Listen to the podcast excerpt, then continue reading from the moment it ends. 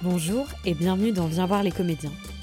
Aujourd'hui, je reçois Anthony Martin, comédien fraîchement diplômé de l'ESCA, l'école supérieure de comédiens et comédiennes d'Anières. J'ai rencontré Anthony lors de sa carte blanche de sortie d'école, il y a quelques semaines. Un léger picotement au niveau de la nuque. Pour en parler, je reprendrai ces mots. À 18 ans, tu vivras ta vraie vie. En attendant, cache-toi. Cette pièce parle d'un petit garçon noir qui ne voulait pas l'être, ou plus précisément, qui voulait être le meilleur des noirs. Cette pièce parle d'un transfuge de classe, d'un petit garçon d'une famille martiniquaise issue de la classe moyenne basse, propulsé au lycée Henri IV en prépa littéraire, d'une méritocratie à se casser les dents. Cette pièce parle de rupture familiale, cette pièce parle d'un besoin urgent de représentation, cette pièce parle d'un besoin urgent de joie, cette pièce parle de réconciliation, de soins. Cerise sur le gâteau, le spectacle se clôture sur la mise en scène d'un enregistrement de podcast et j'ai tout de suite eu envie de lui proposer de partager cet épisode pour prolonger les sujets évoqués dans le spectacle, parler de son parcours, ses inspirations de comédien et ce qu'il souhaite pour la suite. Mais je ne vous en dis pas plus et je vous souhaite une très bonne écoute. Bonjour Anthony. Bonjour. Ravi de te recevoir dans le podcast. Merci.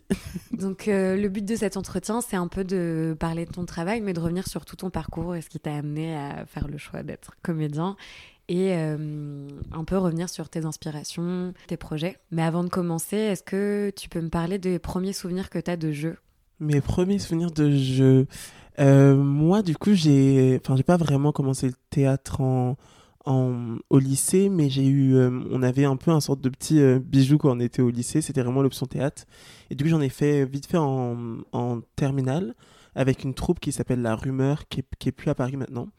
Et euh, en fait, c'était trop bien parce qu'on avait du coup cette option et on allait vraiment dans, dans les locaux en fait une fois à peu près une fois deux fois par semaine. Donc on avait vraiment une expérience de troupe, on devait faire à manger, on, rangeait les costumes, les décors, enfin c'était assez, assez incroyable. Et on a monté une forme, c'était une pièce de, de Martin Krimp euh, qui s'appelle Attente à sa vie. Attente à sa vie. Et, euh, et c'était mon, ouais, mon premier contact, mais en fait, j'ai juste adoré faire ça. Mais je me disais, euh, non, enfin, c'est pas, je vais pas faire ça dans ma vie, quoi. C'est pas, c'est pas, c'est pas, enfin, c'est pas un métier. C'est pas un métier, c'est trop précaire. non, non, je, je vais pas faire ça. Et du coup, c'est une expérience en même temps qui a été très intense et assez incroyable, mais euh, j'ai enfin j'ai vraiment pris ça en termes d'expérience, euh, voilà, une date butoir, un an et puis au revoir quoi. Activité extrascolaire et après euh, ouais, c'est tout quoi. Ouais. Bah justement, du coup, après ton bac, tu décides de faire une prépa. Et c'est une expérience que tu décris en plus dans ton spectacle. Mm. Est-ce que déjà tu peux nous parler de ce passage-là? Est-ce que toi c'est quelque chose que tu gardes en tête à ce moment ou pas du tout En fait, tu as fait le deuil dans ta vie et tu te projettes dans complètement autre chose? Et qu'est-ce qui fait que tu décides d'y revenir ensuite? Bah oui, vraiment, non, non, je, je, vraiment, je suis parti. En plus, enfin, donc il y a aussi cette, euh, cette chance d'être pris dans la, The Institution, Henri IV. Euh, je me dis, il n'y a même pas à réfléchir. En fait, euh, tu y vas, tu le fais. Et, et j'y pensais pas du tout, vraiment pas du tout, pas du tout. Et c'est juste au bout de la deuxième année où ça, ça commence à être très difficile la prépa.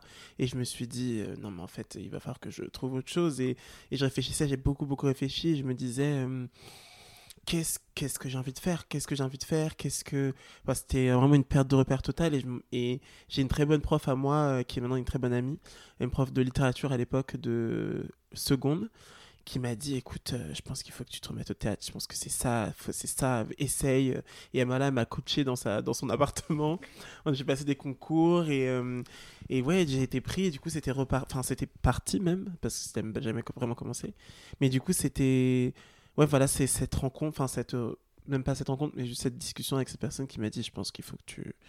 Il, faut, enfin, il, y a quelque chose à tenter, peut-être, tu vois, en tout cas. Et à ce moment-là, toi, est-ce que tu as déjà un peu des références ou des personnes à qui tu t'identifies dans le théâtre ou dans le cinéma, ou en tout cas, euh, enfin oui, dans des carrières dans lesquelles tu te projettes ou pas du tout? C'est plus par rapport à cette sensation que tu as eue quand on a fait, qui te semblait juste. Hmm. Et euh, du coup, dans quel état d'esprit tu fais cette transition-là? Parce qu'en plus, ça doit être difficile de passer d'un environnement à un environnement totalement différent. C'est des codes, c'est des aspirations qui sont pas les mêmes. Comment tu l'as appréhendé? Ouais, c'est bah justement, enfin c'est très, enfin c'est drôle parce que euh, moi je passais énormément de temps au cinéma. Enfin pendant les deux années de prépa, j'ai, je sais pas le nombre de films que j'ai pu voir. Enfin c'est astronomique. Enfin la, la, somme de films que je voyais, j'allais souvent à un cinéma qui s'appelle le Champeau, qui est un cinéma indépendant, tout petit petit dans dans le cinquième, j'allais tout le temps. Et justement c'est vrai que je me, quand même il y avait ça qu'il y des, il y avait des pressentiments un peu quand même. Je me disais c'est quand même quelque chose. Et mais pourtant aujourd'hui, euh, c'est pas, j'ai pas du tout envie de faire une carrière dans le cinéma, vraiment pas du tout. Mais euh, effectivement, je pense que ça, ça a déjà beaucoup euh, infusé et participé au fait que je que j'avais envie de le faire. Après non, pour le coup, je, je dirais pas que j'avais de, de modèles, enfin ou de choses de, enfin il n'y avait pas ce que j'ai vu comme film, c'était quand même très très euh, hétéro, blanc. Le seul truc euh, qui m'a un peu. Euh, c'était Almodovar, c'était Fassbinder, mais bon, ça reste dans une époque avec. à enfin, c'est des témoignages magnifiques, mais c'est-à-dire que à leur égard, il y a plein de misogynie à plein d'endroits, plein de, enfin, il y a plein de choses où ça me m'allait pas totalement, mais en même temps, c'était déjà ça à l'époque. Et donc non, en fait, je suis un peu, voilà, en tout cas, c'était beaucoup plus une question de, de ressenti, de la sensation que j'avais éprouvée. Et s'il y avait une pièce, quand même, j'avais vu, euh, j'avais vu Cendrillon de Pommera comme toutes les classes, je pense, de, de l'époque. Et je me suis quand même dit, non, je crois que ça, ça peut vraiment me plaire. Enfin, cette idée de. Je sais pas, j'adore ce travail de, de transformation des acteurs-actrices qui jouent mille rôles, on ne les reconnaît absolument pas, de magie, de conte. Enfin, c'est tout. Tout ça, ça a quand même beaucoup, beaucoup, beaucoup infusé chez moi parce que. Non, je me rappelle que Cendrillon de Pommera, ça a été quand même euh, quelque chose. Ouais, vraiment, quand même. Comme beaucoup de gens, je pense. Et donc, euh, en termes de formation, qu'est-ce que tu fais en premier ou est-ce que tu rentres après ta classe prépa? Bah, Du coup, j'ai tenté les conservatoires d'arrondissement, donc j'ai été pris dans le 13e. Euh, c'était une expérience, euh, voilà, pas tout le temps, enfin, c'était pas, tout n'était pas bien, quoi. Et donc, je me suis dit, bon, il faut que je change. Et je suis parti au 19e, mais donc c'était l'année du Covid, donc j'ai fait une moitié d'année. Donc, j'ai fait, ouais, je sais pas, septembre à bah, le mars, mars, on a été euh, à peu près confiné en mars.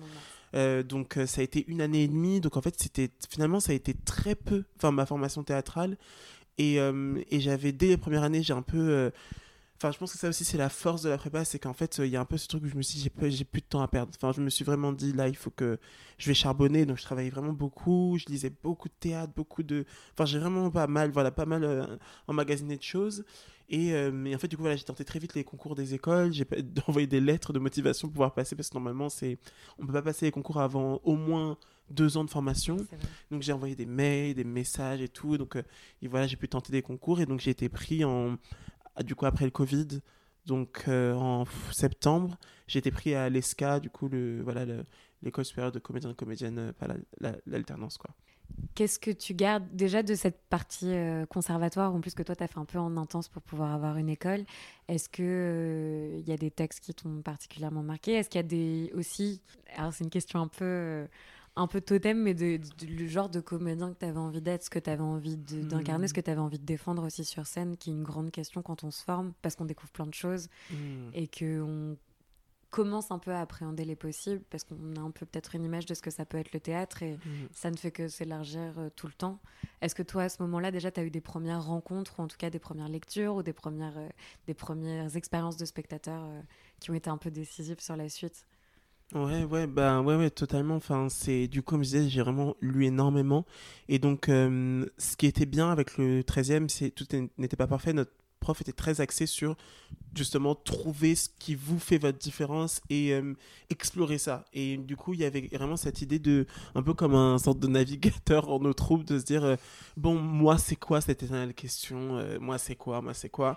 Et, et, en même temps, franchement, ça a été assez incroyable parce que du coup, je me suis dit, bon, bah, je vais approfondir. Et il y avait vraiment une, un truc sur notre parcours libre, sur qu'est-ce qu'on a envie de présenter et tout.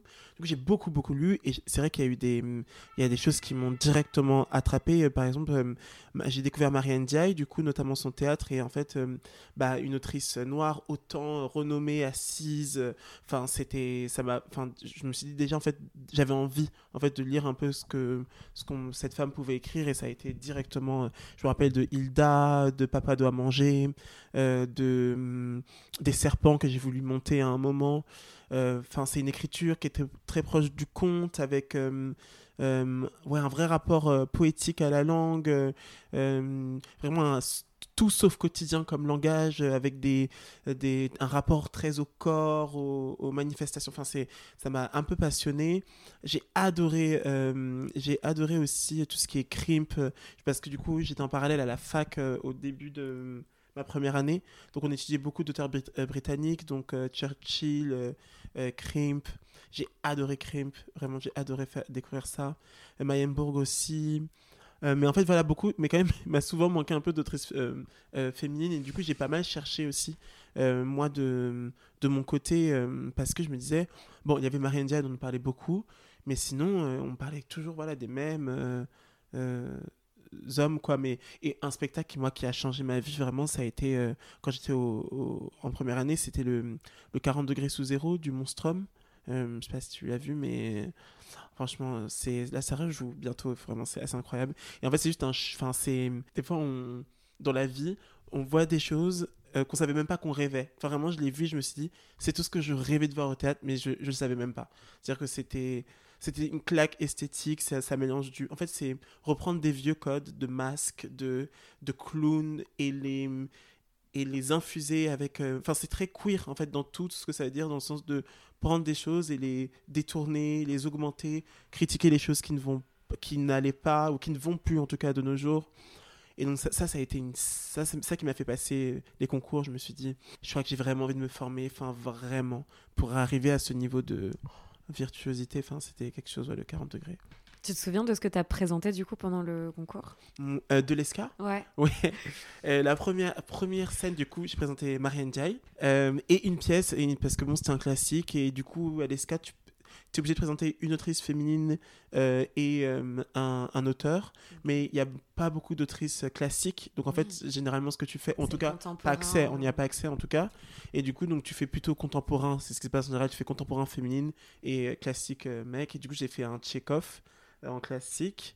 Euh, et au deuxième tour, euh, j'ai présenté une scène de Anok Levin euh, où je faisais une, une, une, comment dire, une pianiste qui en avait marre qu'on lui parle de ses fesses alors qu'elle avait un, un, talent incroyable. C'est une scène de tango. Enfin, on faisait de la guitare, du tango et des claquettes. Enfin, c'était un truc assez fou, quoi. J'adorais faire ça. Ouais, j'adorais faire ça. Et en parallèle, du coup, à titre plus personnel, quand tu passes aussi euh, d'un environnement à un autre, est-ce que ça a été bien accueilli? Quand tu quand es avec des gens qui passent des concours et en plus, on sait qu'en prépa, on nous montre un peu une manière de réussir, entre guillemets, qu'on nous dit un peu, euh, bah maintenant vous êtes là, euh, c'est très bien et, et le plus enviable pour vous, c'est de rentrer dans telle ou telle école, et le reste, c'est un peu de la merde, en gros. Ah oui, oui. Très caricaturalement. Mm, Déjà, toi, est-ce que ça a été difficile? Enfin, la prépa, ça a été vraiment étudié comme ça, comme un enfin, fait social total qui est quand même un peu violent. Et c'est dur d'en sortir, même si on sait que ça a été violent. Et du coup, de passer dans quelque chose qui est pas à l'opposé, mais où justement, au contraire, c'est très compétitif, mais la liberté, elle est énorme et c'est à toi de choisir et il n'y a rien qui est imposé comme euh, là où on vient, même si. Euh, voilà, le CNSAD et tout ça, mais quand même, toi, dans mm. la manière dont tu, tu bâtis ton parcours, c'est beaucoup plus ouvert. Est-ce que ça, ça a été quelque chose aussi qui a mis un peu de temps à de faire le deuil de ce, de ce parcours-là pour, euh, pour être totalement dans ton parcours de comédien? Ouais, c'est c'est un grand sujet, mais oui, en tout cas, il y a plusieurs choses. Je pense que déjà, j'ai été très soutenu, c'est-à-dire que on était quand même en, du coup, j'étais en prépa littéraire. Euh, pas scientifique. Après, je pense que ça se passe aussi bien en scientifique, mais on a quand même un, on a de fait quand même un rapprochement, enfin, aux arts, à tout ça. Donc, euh, par exemple, déjà juste mes amis m'ont toujours mais soutenu mais massivement dans ça. Donc j'avais pas du tout de déjà de, de, de, honte. En plus dans mes amis euh, il y en a une qui est partie la féministe. Enfin en fait on est plein maintenant deux qui sont euh, au Louvre enfin donc, totalement artistique en fait, ça maintenant quand je nous regarde je dis c'est très drôle. Enfin on le savait. On savait tous et tout très bien ce qui allait se passer mais mais voilà c'est ça. Donc en fait on donc en fait déjà j'ai eu un gros soutien. Puis euh, mes parents ont eu très très peur. Surtout que après, c'est un peu sur ce truc d'être monté aussi haut et de se dire, euh, bah maintenant, quoi, tu vas retourner. Enfin, donc il y avait ce truc de se dire, euh, mais tu peux pas passer à côté de cette chance. Mais mes parents m'ont quand même soutenu, euh, vraiment quand même. Mais c'est vrai que donc moi, j'avoue que les concours, j'en étais, enfin, l'idée de encore de me, enfin, de repartir dans des repréparations de. Mais en même temps, c'était pas du tout la même chose. C'est-à-dire que là, rapport au corps, rapport, enfin, à et puis aussi, c'est vrai que c'était tellement excitant enfin de d'avoir une marge de, de manœuvre à qu'est-ce que j'ai envie de présenter moi, qu'est-ce que j'ai envie de faire moi, de construire, qu'est-ce que j'ai envie de faire comme parcours libre. Mais c'est vrai que, euh, par exemple, quand même, la prépa, ce qui a pris du temps aussi, c'est que euh, la transition, c'est que par exemple, j'ai toujours refusé de passer le conservatoire en me disant euh, je veux plus ça aussi, cette, euh, ce rapport cet à l'élitisme, ce, cette, cette euh, institution, sur-institution. Je me suis vraiment dit, j'ai vraiment envie d'une école qui est peut-être moins connue, mais qui bouge, où les gens, où, qui est très, enfin, concrètement implantée dans le métier, qui est honnête. Que l'ESCA, c'est une école qui est honnête parce qu'on a besoin d'argent, parce qu'on a besoin de... Enfin, qui nous met les pieds dedans, enfin, qui nous dit regardez vos contrats, lisez, allez voir les gens, n'attendez pas que le téléphone sonne. Enfin, donc en fait, j'avais vraiment, enfin, ça a pris du temps, mais quand même, j'avais appris des choses à la prépa en me disant que ça, il y a plein de choses que je voudrais plus faire, quoi. Euh, je sais pas si j'ai bien répondu à la question. Et donc, une fois que tu rentres à l'ESCA, déjà, est-ce que tu peux nous parler un peu du fonctionnement? Parce que c'est particulier par rapport à d'autres écoles avant que... Ouais, ouais, c'est ouais, hyper... Euh, franchement, j'espère que je vais Bien résumé. C'est ça qui bien résumé. Euh, Elle m'a directrice, elle est sur elle, est, elle est là, là. ben, du coup, c'est très particulier. Effectivement, c'est, déjà, c'est vraiment la seule école sur le territoire qui existe comme ça. Il y a d'autres choses qui existent un peu comme euh, l'ESCA, qui s'appelle les compagnonnages, mais c'est pas exactement la même chose. Donc, en gros, l'ESCA, donc, c'est une école en alternance. Sauf que, euh, contrairement à des écoles un peu classiques en alternance, évidemment, vu qu'on fait du théâtre, on n'a pas une alternance fixe. Il y a deux structures. Il y a l'école et le studio. Le studio, c'est la compagnie de l'école.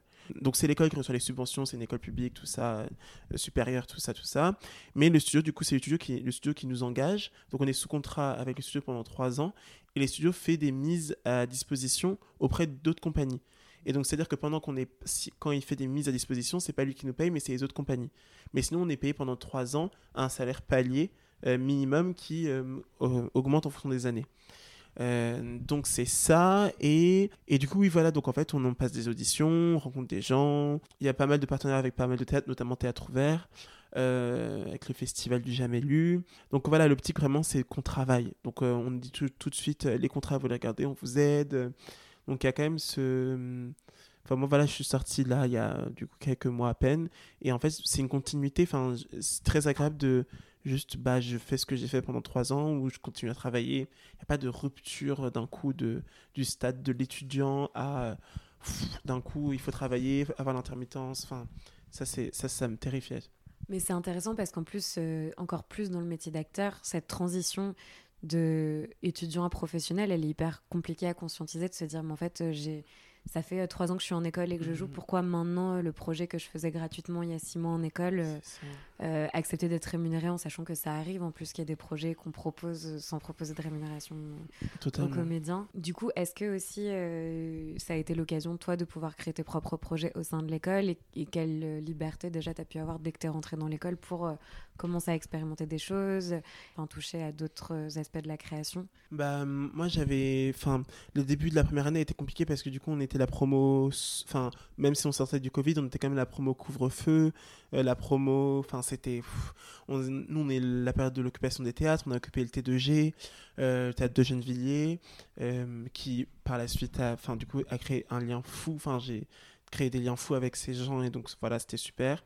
mais donc on, est, on a aussi une promo du coup qui n'a pas eu beaucoup de contrats au début. Et donc en fait, effectivement, on a beaucoup fait à l'intérieur. On a beaucoup fait des projets entre nous beaucoup monté en, se disant, bah, on va au moins profiter du fait qu'on peut quand même nous avoir cours, parce que nous, on avait, on avait le droit d'avoir cours, toutes les écoles euh, nationales et supérieures avaient le droit d'avoir cours parce qu'on est des tout petits euh, effectifs. Donc on avait cours, on se voyait.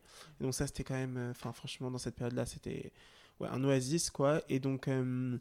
Et donc on a beaucoup monté et, en fait c'est vrai que l'ESCA nous encourage beaucoup à parce qu'on a des lectures, on a le, ce qu'on appelle les lectures, le cycle des lectures publiques, on en a quatre par, par an où on reçoit des textes contemporains, d'autrices euh, en général surtout, euh, d'autrices euh, contemporaines, et on est chargé de les mettre en lecture. C'est-à-dire qu'on on a personne qui nous, qui nous chapeaute, enfin tout le monde, il y a un metteur, metteuse en scène qui, de la promo qui met en scène des de promo, on a le plateau, on a de la technique, enfin, et en fait, du coup, on, vraiment, voilà, on le fait, il n'y a pas de, enfin, c'est gratuit, j'en peux venir et tout, mais c'est vrai qu'on on, nous encourage à nous mettre en mouvement, quoi. Donc, c'est vrai que moi, j'ai voilà, mis en scène une lecture, du coup, j'avais trop envie de faire ça, donc en fait, ça infuse, ça infuse, puis on, a la possibilité de faire une carte blanche en troisième année, donc je me dis, ça serait quand même bien de faire quelque chose, de... Ouais, ça serait bien quand même de profiter de cette occasion d'avoir... Euh, une semaine entière avec de la technique au plateau, me dire, euh, je pense que ça se reproduira pas aussi facilement, en tout cas comme ça à nos âges. Euh, j'ai envie d'essayer quoi. Donc oui, on, on est vraiment encouragé à, ouais, tester plein de, de, rôles et tout. Mais donc là, en plus, cette carte blanche dont tu parles, c'est le travail que tu as présenté euh, il y a une semaine. C'est un spectacle assez personnel. Quel était le point de départ? Est-ce que c'était quelque chose qui était en germe depuis le départ ou tu savais que tu avais envie quand même de d'apporter des choses de toi au plateau et pas d'être dans quelque chose de complètement fictif ou dans le texte de quelqu'un d'autre ou dans les mots de quelqu'un d'autre.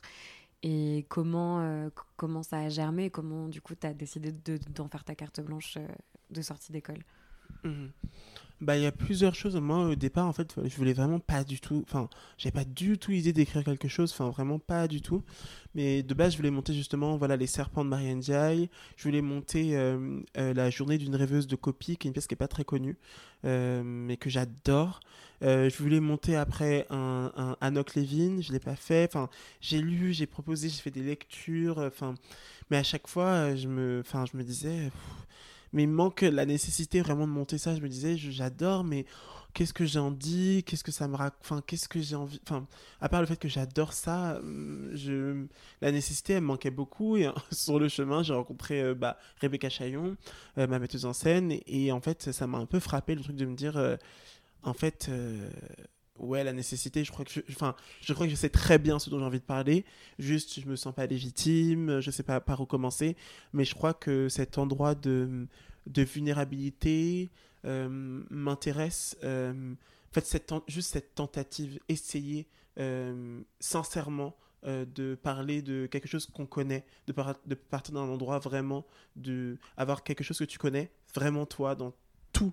Parce que Rebecca, voilà, elle nous a beaucoup dit ça, elle nous a beaucoup dit euh, partez, approfondissez un sujet, épuisez-le, euh, soyez spécialiste dans ça et à partir de ça, on en reparle. Mais du coup, vraiment essayer de, en partant de nous, du coup, on a approfondi quelque chose qu'on a déjà en germe, mais on, le, on se spécialise dans ça. Et donc, je me suis dit, je crois que ça, ça pourrait m'intéresser. Et puis voilà, du coup, la prépa, avec tout ce que j'ai vécu, je me suis dit, ma prépa, avec tous les critères qui font enfin que enfin tout ce la personne que je suis qui a vécu cette prépa là je pense que il n'y a pas beaucoup de personnes qui sont passées par là et j'aimerais euh, ouais au moins essayer de faire euh, de rendre ce que ça peut ouais une sorte de trace et c'est une trace un peu de quand même de de ce que ça a été ces deux années-là. Et donc oui, je me suis dit, je pense que c'est ça dont j'ai envie de parler. quoi. Il y a deux étapes quand même qui est celle justement de fouiller, de revenir et d'épuiser ce sujet-là et d'en faire quelque chose, une matière artistique. Est-ce qu'il y a eu quand même des moments de doute et de friction où tu t'es dit, euh, bah là en fait je suis en train de toucher à des choses, où ça me fait arriver à des choses que je vais quand même présenter devant du monde? Et en fait justement cette bascule-là de en faire un texte et en faire une matière écrite et de savoir que c'est toi qui vas le présenter. Mmh. Et même s'il y a une mise à distance du fait que c'est du théâtre et que c'est dans une salle et que il y a une frontière avec le public. Est-ce que quand même il y avait une certaine appréhension? Est-ce que comment tu l'as dépassé il y avait une grande grande appréhension. Euh, appréhension. Après, ce qui m'a tout de suite, euh, enfin, je me suis, j'avais toujours une ligne, c'est que euh, il fallait que ce soit vous pouvez vraiment réfléchir à l'objet artistique. Je me suis vraiment dit, ce qui va me sauver, c'est réfléchir à une ligne, un fil rouge, une trame, et euh, surtout aussi euh, raconter une histoire. Enfin, j'avais vraiment toujours envie de. Je me suis toujours dit, je, le théâtre que j'aime, c'est un théâtre qui certes euh, est intime, part d'un endroit de, de, personnel, mais qui présente une forme. Donc vraiment, je me suis beaucoup, beaucoup, enfin, arraché la tête à vraiment présenter une forme. Donc il y a tout un, vraiment, voilà, tout un univers esthétique, visuel que j'ai réfléchi aussi parce que et aussi cette volonté, ouais, de oui, que ce soit digeste, que ce soit pas euh, que je puisse le jouer enfin plusieurs fois, que que je mette pas en péril. Et du coup, c'est vrai que la réflexion autour de la forme, autour de euh, euh, du conte, des personnages, une galerie de personnages qui présentent. et après, on arrive en plus de plus en plus dans la pièce un, un, un dénudement jusqu'à moi qui parle vraiment, mais quand même, tout ça est possible et ne me met pas en péril parce que juste tout avant la pièce, il y a il y a eu une galerie de personnages où il y a plein de choses, on, rigole parfois, euh, c'est troublant, il y a de la musique. Enfin, ça m'importait vraiment de, de, ouais, de traverser. Euh, ouais, vraiment de trouver une forme, je dirais ça. En tout cas, c'est ça qui m'a permis, moi, de mettre la distance et de me dire que. Euh, que ouais, il va falloir que je sois capable de jouer ça plusieurs fois. Donc, il n'est pas, pas question que je me mette en, en péril. en péril, quoi. Pas trop, en tout cas. et en plus de ton histoire, du coup, tu balayes des thèmes qui sont enfin actuelles, je sais pas ça veut dire, c'est ta vie, enfin, mais qui en tout cas dont on entend plus parler, Mm. euh, qui sont de plus en plus théorisées. Est-ce que toi, tu avais aussi euh, une espèce de... Parfois j'ai des mots qui viennent, mais c'est pas les mots que j'ai envie d'utiliser, pardon, je suis fatiguée. Mais en tout cas, est-ce que tu avais déjà, toi, tes référents, des, des, textes, des auteurs, des artistes, un peu comme euh, un soutien, en fait, que tu emmènes avec toi sur scène quand tu sais que tu vas parler de ça, qui sont des sujets en plus qui sont... Bah, parfois lourds et compliqués et de, et de pouvoir justement avoir une espèce de, de des figures tutélaires qui viennent ponctuer le Mhm. spectacle qui toi vont te ramener en plus euh, à ça est-ce que dans la, dans la création du coup tu t'es inspiré de personnes ou de ou voilà t'as confronté avec euh, des d'autres pensées ou des choses qui t'ont aidé à créer cette forme là il y a beaucoup. Enfin, vraiment, je, vraiment, je, je crois. Enfin, j'ai l'impression vraiment d'avoir une. Quand je rentre au plateau, j'ai une sorte de galaxie autour de moi de gens euh, que je porte qui m'ont aidé, qui le savent même pas. Mais, euh, mais- déjà, j'en cite dans le spectacle euh, certains, certaines. Mais oui, enfin, déjà, il y a Annie Arnaud à jamais. Enfin, et surtout, Annie Arnaud, nous, en fait, moi, c'est drôle, je l'ai étudié en, deuxième année de prépa. Les années, on a été au programme. Et, et ça a été, enfin, je me rappelle très bien, dans ma classe et en récal, c'était hyper méprisé. En disant que c'était pas de la littérature, que elle écrivait pas, enfin, elle écrivait sur des sujets pas nobles. Enfin, on se dit, non, en 2000, on se dit, non, en 2018, c'est- il y a plus de gens qui pensent comme ça, ou en tout cas qui n'ont plus, qui n'ont pas la légitimité de dire ça. Mais en fait, si, enfin, c'est- elle était extrêmement, moi, quand j'ai lu les années, ça m'a fait un choc. Enfin, je me suis vraiment dit, enfin, parce qu'elle, elle parle beaucoup de son moi politique, elle parle beaucoup du fait que, euh, étant donné qu'elle est si peu représentée, étant donné que son parcours de femme euh, est si peu représenté, le fait qu'elle euh, qu'elle décide de passer par son vecteur et de raconter son histoire à travers ses yeux est politique de fait car ça manque cruellement de représentation. Et je me suis dit Hmm, ça ça me parle. Ça ça me parle. Et, euh, et voilà sorte de parcours enfin on découvre une époque à travers les yeux de cette de cette femme. Enfin moi j'adore ça. Enfin c'est ça me parle beaucoup. Édouard Louis euh, Didier Ribon euh, du coup Rebecca Chaillon qui d'autre? Oui, James Baldwin. Il y avait, oui, France Fanon un peu, même si je suis pas d'accord avec tout, mais France Fanon quand même. Euh, oui, il y avait une galaxie de gens comme ça. Après, il y a aussi beaucoup de références très, très, très, très, très pop. Euh, vraiment, que ce soit oh, de, de, de Madonna à Lady Gaga, à, à, à Janelle Monáe, euh, à Moonlight, euh, le film. Pff, ouais, tellement. Enfin, je, même de choses, je sais pas. Shrek aussi, tellement Shrek. Tellement Shrek. Tellement Shrek. Mais tellement Shrek parce que Shrek tellement euh, novateur pour l'époque. Enfin, vraiment, je, je regardais, on regardait avec mon meilleur ami, on a refait tous les Shrek là récemment. Et je me disais, mais c'est quand même, enfin, ils sont forts. Vraiment, DreamWorks, en tout cas, ils étaient, enfin, c'est un peu, enfin, c'est question politique maintenant aussi, mais, mais vraiment, Shrek, euh, je trouve ça assez incroyable de représentation. C'est vraiment du, c'est un peu du drag, à, enfin, du drag à leur image. Enfin, c'est-à-dire comment tu prends des choses, tu les détournes, tu les amplifies, t'en fais des choses drôles, euh, enfin, du drag des contes de fées, drag des princesses, où tu, oh, tu trouves des princesses dans des états, enfin, c'est une catastrophe. Les princes, c'est des catastrophes. Euh, T'as des personnages totalement, enfin, excentriques. Enfin, moi, j'avoue que. Donc, il y, a il y a quand même y a des choses de Shrek dans mon spectacle. c'est Crypto Shrek. C'est Crypto Shrek. C'est Crypto Shrek. C'est une très bonne description.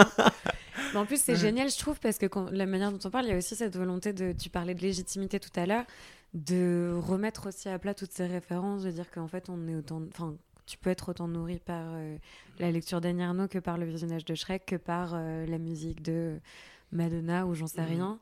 Et je trouve que, hum, en plus, en étant jeune, il y a un peu cette difficulté parfois à hum, assumer les choses qui nous construisent en voulant dire euh, on va plutôt mettre en avant certaines choses, on va plutôt revendiquer Ah, certaines la choses. culture légitime, quoi. Et mais ça, est-ce que, enfin, je sais pas, c'est mon sentiment. Est-ce que aussi c'est une génération, toi, tu le sais peut-être d'autant mieux avec les gens avec qui tu étais à l'école et avec les les nouveaux les nouveaux visages qu'on peut voir aussi euh, au théâtre, ou c'est quelque chose qui est en train d'être remis en cause? Je sais pas si tu as pu le sentir ou pas. Ah oui, oui, vraiment. Enfin, et bon, bah, enfin, le Monstrum et euh, Rebecca en première ligne parce que, j'ai même pas cité, mais quand même, évidemment, euh, Solange aussi, euh, Solange, Beyoncé et One Piece. Moi, j'ai une passion, mais une, c'est même plus une passion pour les mangas. Enfin, c'est un, c'est toute ma vie. Et, et pendant la prépa, je l'ai vraiment mis en parenthèse et ça a été un grand, une grande tristesse. Et quand je dis manga, je parle aussi tout ce qui est, enfin, et manga, mais aussi, euh, voilà, moi, le, le soft power japonais, il a extrêmement bien fonctionné euh, sur moi. Vraiment, je sais pas tout, enfin, le nombre de choses que j'ai pu ingérer, enfin, qui venaient du Japon, Studio Ghibli, enfin, tout ça, vraiment, j'ai mangé, mangé tout ça, vraiment, genre, j'adore. Euh, et donc, euh, bah, à l'école, en fait, vu que. je vais dire oui, parce que, donc, quand même. Vu que les, les SCA du coup n'a pas de prof à proprement parler, on n'a que des stages avec des intervenants, des intervenantes, donc des, des, des comédiens, comédiennes, metteurs, metteuses en scène, autoristes et tout. Du coup, effectivement, on est très en prise avec un peu ce qui se fait. Et effectivement, euh, quand même, dans la plupart, 90% des stages que j'ai pu avoir, euh, il y a un vent, oui, oui, le vent tourne et vraiment ça fait du bien parce que moi, par exemple, ce que j'ai adoré chez le Monstrum, c'est qu'en fait, comme je dis, ça reprend des vieux codes et c'est un théâtre qui est euh, généreux et très, comment dire, appétissant un peu. Enfin, c'est des visuels absolument magnifiques, des costumes, des scénos. Enfin, en fait, c'est très, comment dire, euh, oui, je sais pas, on dirait un peu. ça peut. Enfin, je, je dis vraiment dans le bon sens, mais ça peut vraiment faire blockbuster dans le sens où euh, c'est tellement rythmé, c'est du, c'est drôle, c'est, ça fait peur, c'est magique, c'est, terrifiant. En même temps, c'est, très queer. Enfin, ils adoptent, ils, adoptent du copy, donc un odeur très, enfin, très trash, très. Mais en fait, c'est, un objet très étrange d'attirance répulsion enfin il joue tout le temps sur ça et c'est enfin, moi j'ai j'adore et Rebecca aussi. Rebecca, enfin, Rebecca, elle est passionnée du, Japon comme moi, enfin, en tout cas de, de ce qu'on nous a montré du Japon. Enfin, je veux dire, c'est qu'une partie tellement petite. Euh, donc, nous, on était passionnés de ça, passionnés de clips. On adore les clips, la pop culture, enfin, les, vêtements. Euh. donc, en fait, euh, mais en même temps, elle est trop forte parce que elle est très universitaire aussi à son endroit. C'est-à-dire que elle est capable de faire ça et ça. Et en fait, c'est ça aussi que ce projet, j'en ai beaucoup voulu à la prépa. C'est-à-dire tout ça peut coexister. Il n'y a pas de, il y a pas de concurrence. Tout ça et puis tout ça peut tellement se nourrir. Enfin, et du coup, euh, oui, le vent tourne et en fait les gens se rendent compte. Enfin, des expériences de spectacle comme euh, Rebecca ou Le Monstrum, c'est la salle est en feu. Enfin, vraiment, il y a un truc de salle, un, public actif. Ouais, ça vient réveiller aussi. Euh, les gens il y a un truc où. Moi, je me rappelle être, ouais, wide awake. Vraiment, genre, vraiment éveillé. Mais vraiment, je me suis dit, enfin, la sensation, vraiment, tu prends parti au spectacle. T'es pas, tu, c'est pas des spectacles que tu regardes, tu sors et tu finis. Non, ça te laisse une empreinte euh, durable, genre, vraiment, je pense. Et justement, Rebecca Chaillon, tu la cites un moment dans le spectacle. Enfin, tu, tu parles d'elle, il y a une image, enfin, un visuel de son spectacle euh, Carte Noire qui est projeté. Euh, est-ce que tu peux nous parler du travail que tu avais avec elle? Parce que du coup, tu es interprète dans un autre de ses spectacles. la rencontre et du coup, le spectacle. Bah ouais, euh, du coup, Rebecca, j'ai, bah, ça fait un an, un peu plus d'un an, hein, et d'un peu plus d'un an que j'ai rencontré, mais j'ai l'impression que c'est toute ma vie, mais et qu'en fait que, que ça a été toute ma vie, mais en fait pas du tout. Hein, avant elle, j'avais autre chose, mais et avant toutes les rencontres et tout, toutes les autres personnes. Mais donc Rebecca, moi, je l'ai rencontrée du coup à une audition à la MC 93.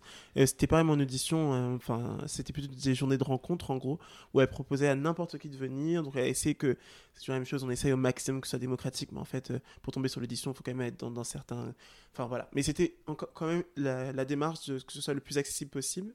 Donc quand même à une audition, j'ai rencontré plein de gens que je n'avais jamais rencontrés. Donc quand même, je pense que ça a quand même fonctionné.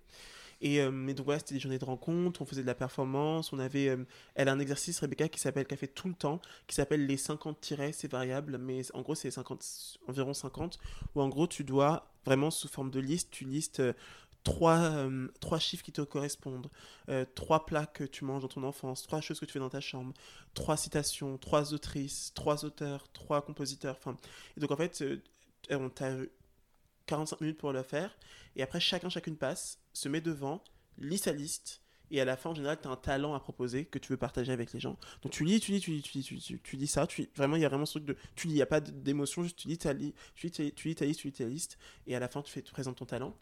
Et donc là, je me suis dit, wow, j'ai jamais fait ça, euh, comme hyper impressionnant. Et en même temps, je me dis, bah, let's go, enfin, pourquoi pas, je me donne et tout.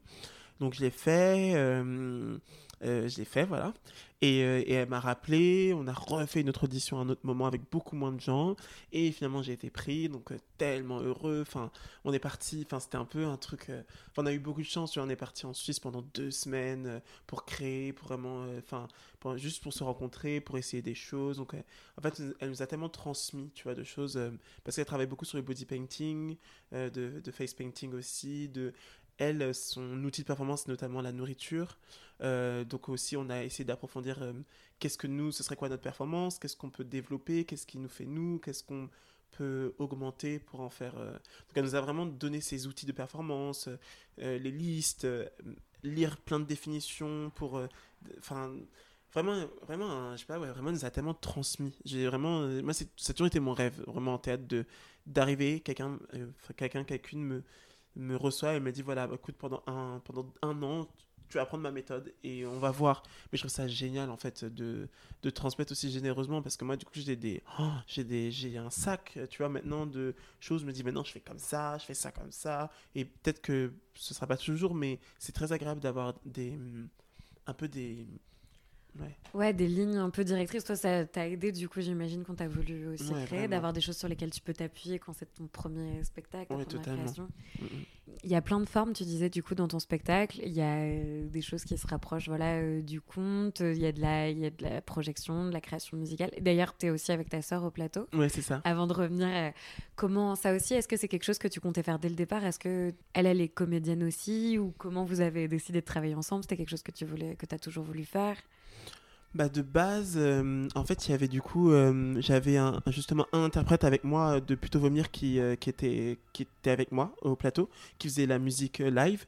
Et ma sœur était aussi au plateau, mais avait beaucoup plus un rôle de me maquiller live, de me maquiller au, au, plateau et tout machin. Et en fait, pour des questions très pragmatiques où du coup mon compositeur a, pu, pu faire le projet, ça m'a amené aussi à réfléchir, à me dire, mais en fait, qu'est-ce que.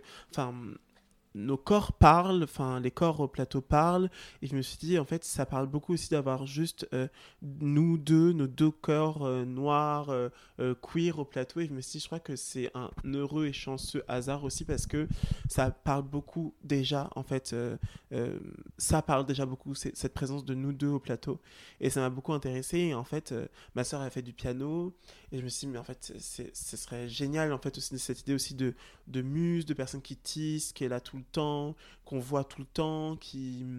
Et donc, euh, non, ma soeur n'est pas comédienne du tout. Donc, il y avait aussi ça, et c'est drôle parce que c'est exactement. Enfin, puis, j'avais même pas conscientisé.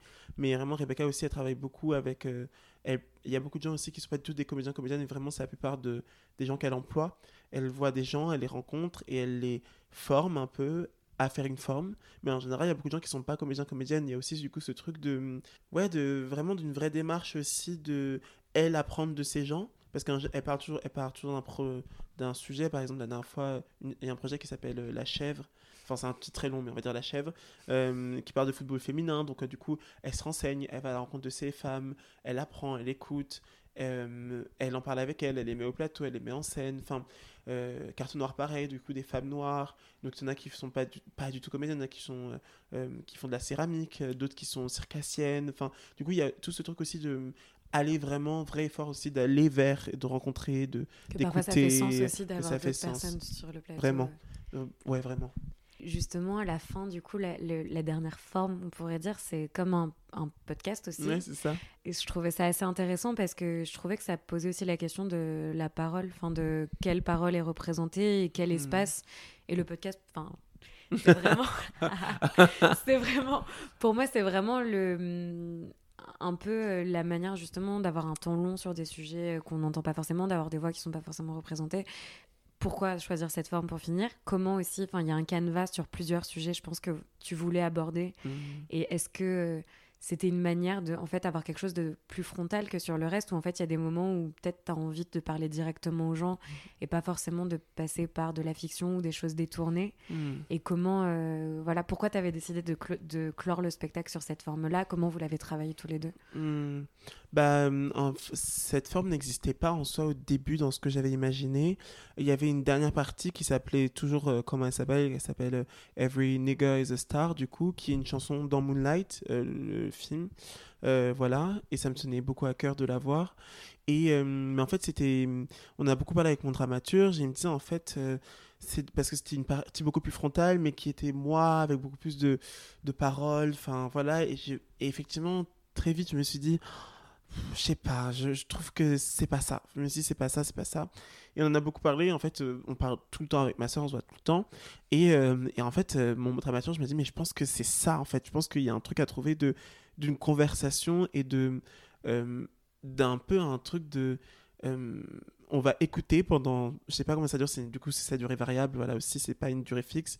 On va écouter, on va dire pendant 20-25 minutes, euh, vraiment des trajectoires euh, queer et noires, et du coup aussi cette, euh, ces endroits effectivement de voix qu'on n'entend pas, d'une forme enfin qui est politique de fait mais qui n'est pas non plus euh, frontalement euh, un, comme ça oui je dirais un je sais pas un, manifeste. mais en même temps qui est politique de par les sujets qu'on aborde les questions.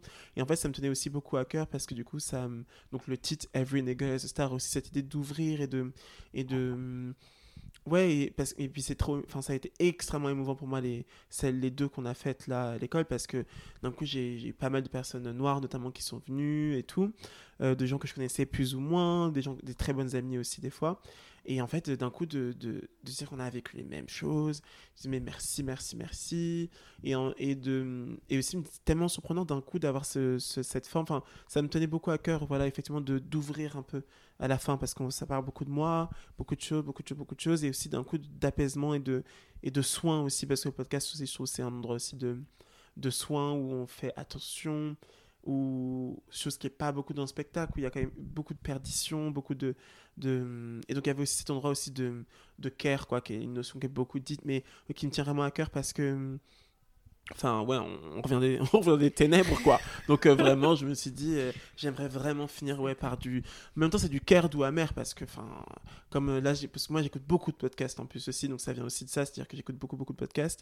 Par exemple, j'écoutais beaucoup Kif Taras, et il y avait un épisode avec Aya Sissoko, notamment. Je écouté en plus après ma pièce, et je me suis dit, non, mais c'était. Enfin, presque, c'était à peu près les mêmes questions qu'on lui a posées, et je, et je me suis dit, mais c'est fou, on vit les mêmes choses, même à des années d'écart. Et, et du coup, euh, enfin bref. Non, non, mais c'est hyper intéressant. Mais est-ce que, d'ailleurs, est-ce que tu peux partager quelques questions? Parce que c'est pas toujours la même chose, mais sur la trame de questions, comment vous l'avez conçu et qu'est-ce qui revient, les points de mhm. rencontre un peu que vous avez dans cette discussion-là C'est quel grand thème euh? Euh, les grands thèmes, notamment, c'est du coup la question de réarborer sa négritude. Ça, c'est un grand, grand thème. Euh, qui est bah, juste le parcours d'une vie. Enfin, vraiment, c'est quelque chose.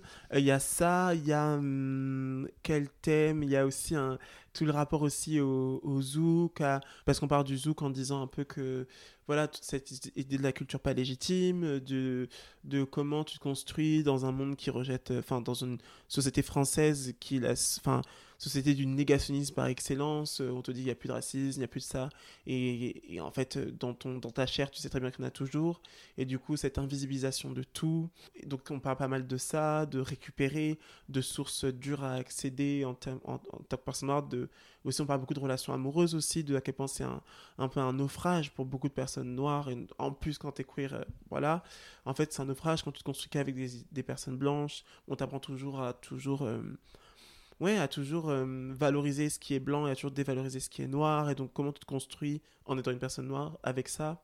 Donc, en fait, voilà, c'est pas mal de. Ouais, de. Et on, voilà, on prend des, des, exemples très concrets de nous. Enfin, aussi, ça me tenait vraiment aussi à cœur par rapport au manifeste. Je me suis dit, en fait, il y a plein de gens qui ont écrit sur ça, qui ont écrit sur, sur ça, sur ces thématiques. Je me suis dit, je pense que ce qui m'intéresse aussi, c'est de passer par mon vecteur, encore une fois, le moi politique, et ce truc de se dire euh, comment l'intime parle au grand. Euh, en tout cas, on, est, on essaye, quoi. Et donc, euh, ouais, c'était ouais, ça le projet. Même s'il y a plein de gens qui écrivent, toi, tu es encore à un autre endroit où justement, euh, tu as quelque chose de très personnel aussi dans la confidence, dans le fait d'embarquer les gens avec toi, de leur raconter quelque chose que tu... Enfin, tu fais le choix de t'ouvrir à eux. Et du coup, je trouve qu'on est très... C'est plus facile d'être réceptif en plus à ce hmm. discours-là plutôt que de dire euh, parfois sans vouloir estampiller les choses euh, politiques de prime abord, c'est peut-être plus facile aussi d'aller à la rencontre de plein de gens. Est-ce que c'est pas le moment, j'allais dire, c'est pas une mise en danger, mais en tout cas, est-ce que toi, il y a une appréhension dans le fait de dire que tu vas livrer ces sujets-là et de pas savoir forcément ce que tu vas recevoir en face? Ou est-ce que pour le moment, tu te dis que c'est quand même quelque chose de safe, que les gens qui viennent te voir euh, mhm. sont en général des gens qui sont euh, sensibles à ces sujets-là? Ou est-ce qu'au contraire, parfois, tu te dis, mais en fait, peut-être que je me mets aussi dans une position de vulnérabilité face à des gens qui peuvent réagir à des choses que je dis de façon violente ou je sais pas. Ouais, bah non, non, pour le coup, oui, c'est clair que pour moi, c'était vraiment une prise de risque.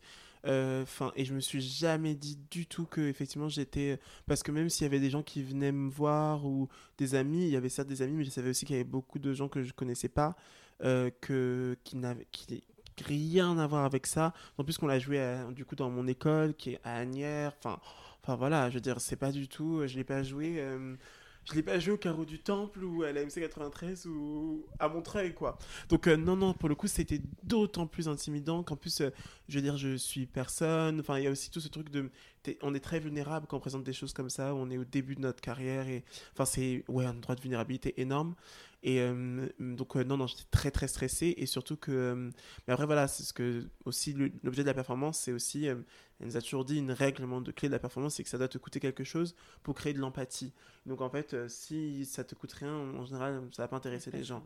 Et donc, il y a aussi, du coup, cet, endroit aussi qui m'importait aussi de trouver un endroit qui m'est vulnérable, mais qui est quand même enfin que je peux tenir mais qui créera de l'empathie du coup je me enfin c'était vulnérable et je me suis dit, je sais c'est l'endroit sur lequel tu dois travailler donc euh, faut y aller quoi mais c'est vrai que ça faisait, ça faisait très très très peur. Et en fait les, les, les réactions elles sont en fonction des personnes.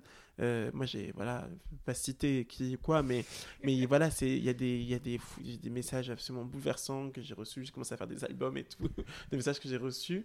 Mais par contre effectivement il y a des, des gens pour qui c'est des qui ce dont je parle dans le spectacle en fait qui sont en, négation de je comprends pas euh, on n'est pas comme ça. Donc en fait c'est comme tout comme tout objet artistique. C'est à dire que c'est clivant, et, mais c'est plus dur quand c'est quelque chose de très intime, quoi. C'est plus dur. Mais en même temps, je me dis, bah, tu savais. Donc, euh, donc euh, tu savais. Donc, euh, mais en même temps, ça me force à, continuer, quoi. Mm. Trop bien. J'aimerais te poser aussi des questions. Là, c'est des questions plus fermées. Mm-hmm. Des questions sur des références que tu voudrais partager avec nous. le parcours d'un comédien ou d'une comédienne qui te fait un peu rêver ou en tout cas que tu admires. Moi, c'est Tilda Swinton c'est sans hésiter, c'est Tilda Swinton pour le coup. Enfin, cette euh, femme qui des métamorphoses sur métamorphoses de rôle, de, de la reine de Narnia à Orlando, à euh, la mère totalement dépressive et violente dans euh, We Need to Talk About Kevin. Enfin, c'est c'est bien plus complexe que ça ce film. Enfin, Tilda Swinton, c'est ouais, vraiment, c'est un parcours de ou même euh, comment ça s'appelle Only Lovers euh, Left Alive en, en vampire enfin cette femme c'est quelque chose. Donc ouais Tilda Swinton c'est sûr c'est elle. Une pièce que tout le monde devrait au moins lire ou voir mais bah franchement en vrai un carte noire de mes désirs hein, sincèrement c'est en fait d'autant plus parce que c'est pas une pièce évidente. C'est à dire que c'est vraiment euh, en sortant j'ai été bon évidemment bouleversé mais surtout il y avait des choses avec lesquelles j'étais pas d'accord. Enfin et je me suis dit ah ça je sais mais en fait l'impression que ça m'a laissé il n'y a aucune pièce qui m'a refait ça. C'est une impression euh, franchement indélébile. Donc, euh, puis c'est juste nécessaire. Enfin, cette, après cette pièce, enfin, je sais qu'on vit vraiment quelque chose d'historique avec cette pièce. Enfin, je le sais, vraiment, je, enfin, ça joue à l'Odéon, une femme noire, lesbienne, grosse qui joue à l'Odéon, enfin, c'est un, un, peu historique, quoi. Donc, euh, ouais, Carte noire de mes désirs. Et le texte aussi, qui est, il n'y a, pas, a pas le texte même, il est publié dans un recueil, Boudin Begin Best of Banane. Boudin Begin Best of Banane. Euh, à, l'arche, vraiment. À l'arche. Euh, et euh, il y a plein d'extraits absolument sublimissimes dedans, de Cartoon Noir. Un ou deux films de référence pour toi? Alors moi je dirais du coup, euh, en plus c'est des films contemporains, enfin récents, je dirais du coup Mademoiselle de Park Chan-wook, je sais pas si tu l'as vu. pareil, en fait en termes de, de scénario, en fait c'est tout ce que j'aime je crois dans une œuvre, c'est-à-dire que c'est troublant, drôle, absolument inattendu. Le scénario, ils ont eu un prix d'ailleurs à Cannes pour le je du scénario, quelque chose comme ça. Juste, c'est, j'ai pas de mots pour ce film. La première fois que j'ai vu, je me rappelle toute ma vie, ça m'a obsédé. Vraiment, j'ai tout lu, tout regardé. Visuellement, c'est à tomber par terre. Enfin, ouais, mademoiselle, enfin, c'est assez incroyable. Euh, c'est incroyable. Et je pense que le deuxième, euh, ce serait euh, la favorite de Yorgos Lantimos. C'est assez récent pour le coup. C'est avec Olivia Colman, avec euh, Emma Stone et euh, Rachel Weisz. Et c'est, mais. Ah, pareil, tout ce que j'aime. C'est à mourir de rire. C'est terrible. Visuellement, c'est à tomber. Et un niveau de jeu, mais rarement atteint. Enfin, c'est. Et Olivia Colman a gagné un Oscar d'ailleurs pour sa enfin, meilleure actrice et tout. vraiment, juste, elle est effrayante, époustouflante. Enfin, c'est oh, reine en perdition totale. En plus, tu te dis, suis dit, ça va pas m'intéresser, sort de reine. Enfin, bon, c'est euh, vertigineux d'humanité, de trouble. Enfin, c'est vraiment bravo sur ce film. Vraiment la favorite, c'est. J'adore. Tu fais de très bonnes promos. remplir les salles. Un auteur ou une autrice que tu aimes particulièrement? Annie Ernaux. Hein. Annie Ernaux, pour tout, merci, franchement. Merci pour tout. Vraiment, Annie Ernaux, je n'ai pas de mots. Enfin, c'est une impression tellement forte. Enfin, elle a. Hum, je suis tellement heureux qu'elle ait gagné. Enfin, euh, enfin ouais, je sais pas, elle méritait tellement. Elle méritait tellement. Hum, pour son honnêteté, je trouve que c'est une œuvre tellement honnête. Enfin, toute son œuvre est tellement honnête, tellement sincère, son engagement politique. Enfin, quelle personne, quel parcours de vie. Enfin, vraiment, hum, ouais, Annie. Ouais, Annie Ernaux.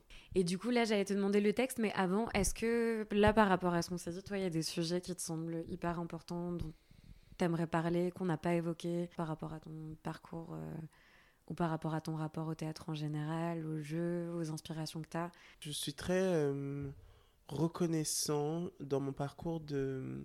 en tout cas, euh, non, je ne dirais pas reconnaissant, mais je, je suis très heureux de m'être écouté pour une fois dans ma vie, tu vois, et de me dire approfondi. Enfin, je crois que ce qui me plaît actuellement, et j'espère que ça va durer, pour l'instant ça, ça va et, ça, et je suis très content, mais vraiment approfondi ce que tu as envie de d'approfondir. Enfin, tu vois, ça c'est un truc où en prépa, tu es juste dans une sorte de. Tu dois être spécialiste de tout, tout le temps. C'est absolument impossible et indigeste. Et je crois que ouais, la seule chose que j'aimerais ajouter, c'est ouais, cette chance que j'ai eue de pouvoir approfondir de ce que je voulais faire, quoi à ce moment là euh, lire ce que j'avais envie de lire, euh, contacter les gens avec qui j'ai envie de travailler, et que des fois ça fonctionne et qui. Enfin, c'est une grande chance, je crois, dans la vie de pouvoir. Euh, ouais, enfin, vraiment, sincèrement, faire ce que tu as envie, ce que tu veux. Et hum, tomber la tête dedans, enfin, ne faire que ça pendant un moment, devenir spécialiste de quelque chose. Moi, j'ai toujours, toujours l'impression d'avoir tout le temps tout survolé. Je survole encore plein de choses et c'est toujours le truc de ma vie. Mais euh, je suis content de plus en plus à, euh, ouais, de devenir un peu spécialiste des choses, quoi. Ouais, ces choses. et du coup, pour terminer, est-ce qu'il y a un texte que tu aimerais partager avec nous? Donc je vais lire un extrait du coup de ma pièce, euh, un léger picotement au niveau de la nuque. Son père lui avait toujours dit que pour changer les choses, il fallait entrer dans le château. À présent qu'il était entré, il était de son devoir d'en récupérer les clés, et d'ouvrir une voie pour ceux et celles qui suivraient. Il serait le fer de lance d'un grand mouvement. Il vengerait la race de son père et de tous ceux et celles tombés avant lui. Alors, il devint bouffon du roi. Son père lui avait toujours dit que c'était le seul rôle que la cour accepterait qu'il tienne, qu'il ne devait pas faire preuve d'ubris, qu'il devait tenir son rang. Fonds-toi, ne te fais pas remarquer, avance masqué.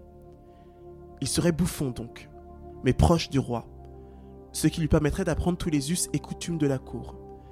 Il a appris à manger comme le roi, il a appris à voyager comme le roi, il a appris à lire comme le roi, il a appris à rire comme le roi, mais il trouva le roi triste.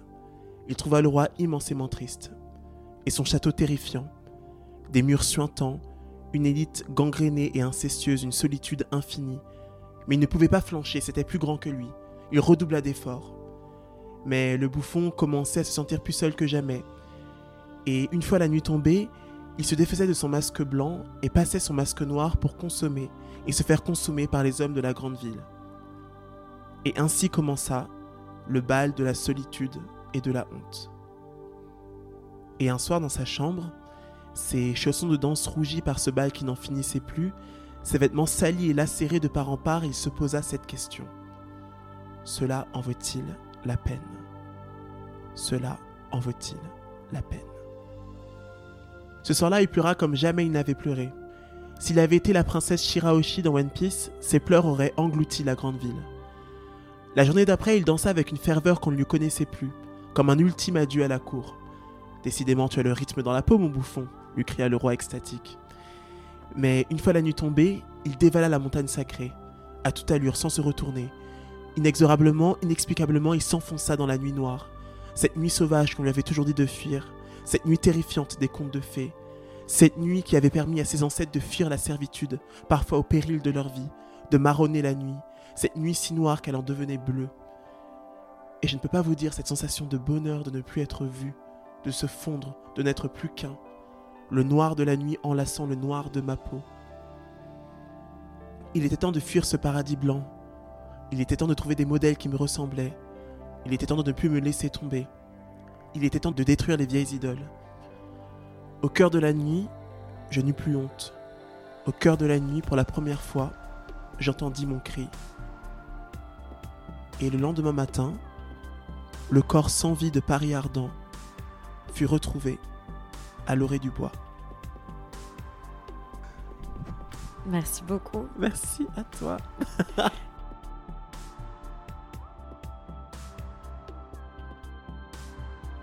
J'espère que l'épisode vous a plu et vous aura donné envie de découvrir le travail d'Anthony Martin. Retrouvez plus d'informations sur la page Instagram Viens voir les comédiens. À très vite.